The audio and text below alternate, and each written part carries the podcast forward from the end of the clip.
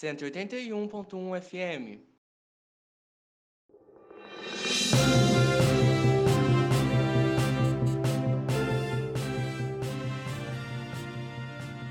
Na edição de hoje do Jornal Cuba. Após Maduro declarar vitória, Guaidó volta a convocar protestos. Tanque atropela multidão pró-Guaidó durante a manifestação em Caracas. Paris tem confrontos em protesto dos coletes amarelos no 1 de maio. Bolsonaro defende troca de Paulo Freire como patrono da educação. Cantora Beth Carvalho morre aos 72 anos. Desde sua posse em 10 de janeiro, o presidente Nicolás Maduro da Venezuela vem sofrendo diversos ataques de seu opositor Juan Guaidó. Após uma tentativa de golpe, Maduro declara vitória aos seus opositores, mas segue sofrendo acusações e manifestações contra seu governo. Nesta terça-feira, 30 de abril, Guaidó, junto a um pequeno grupo de militares da Força Aérea, convocou pela sua conta no Twitter que seus apoiadores tomassem as ruas de Caracas em protestos ao atual presidente. O que Guaidó chamou de parte final da Operação Liberdade não gerou a adesão popular esperada. Não havendo nenhum agrupamento massivo de venezuelanos contra Maduro, apenas focos isolados de protesto. Ainda sobre os protestos contra o republicano Nicolás Maduro na Venezuela, após convocados pelo opositor Juan Guaidó, grupo de manifestantes que protestavam em frente à base da Força Aérea Nacional em Altamira, Caracas, é atropelado por blindados militares nesta manhã de 30 de abril. Um militante pró-Juan Guaidó foi morto durante o ato. O dia 1 de maio na Europa é tradicionalmente marcado por protestos. Manifestantes do movimento Coletes Amarelos protestam nesta quarta-feira por conta do Dia do Trabalho. A CGT, principal organização sindical do país, estima uma manifestação de 310 mil pessoas em toda a França. Além disso, as autoridades mobilizam cerca de 7 mil policiais para o local dos protestos. Em Paris, grupos de black blocs entraram em confronto contra a polícia e foram lançadas bombas de gás lacrimogênio. Cerca de 380 manifestantes foram detidos pela polícia e 38 pessoas ficaram feridas. Em entrevista para o canal do YouTube da repórter Mirim Esther Castilho, chamado Esther Famosos, Bolsonaro defende a retirada de Paulo Freire do título de patrono da educação. Esta atitude está relacionada, entre outras coisas, ao seu posicionamento favorável aos métodos de educação defendidos por Olavo de Carvalho. O recente corte de 30% no orçamento das universidades federais tem sido, neste caso, uma resposta às políticas educacionais adotadas em seu governo. Bete Carvalho, a madrinha do samba, morre no Rio de Janeiro aos 72 anos. A cantora estava internada desde 8 de janeiro deste ano no Hospital Procardíaco em Botafogo, zona sul da cidade, devido a problemas na coluna. Sua morte teria sido causada por uma infecção generalizada. O velório aconteceu no Salão Nobre do Botafogo, time para o qual Beth torcia. Às 16 horas, o carro do Corpo de Bombeiros partiu em cortejo para o crematório do Caju. Uma trágica perda para o Brasil e para o samba, mas uma artista que sempre será lembrada com alegria e admiração pelo povo brasileiro.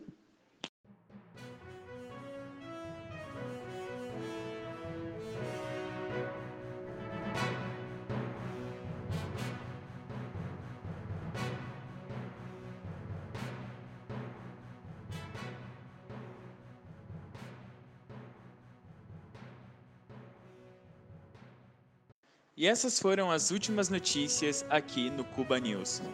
Com os repórteres João Vitor Soares e Wagner Souza. Fique ligado que logo voltamos com mais informações.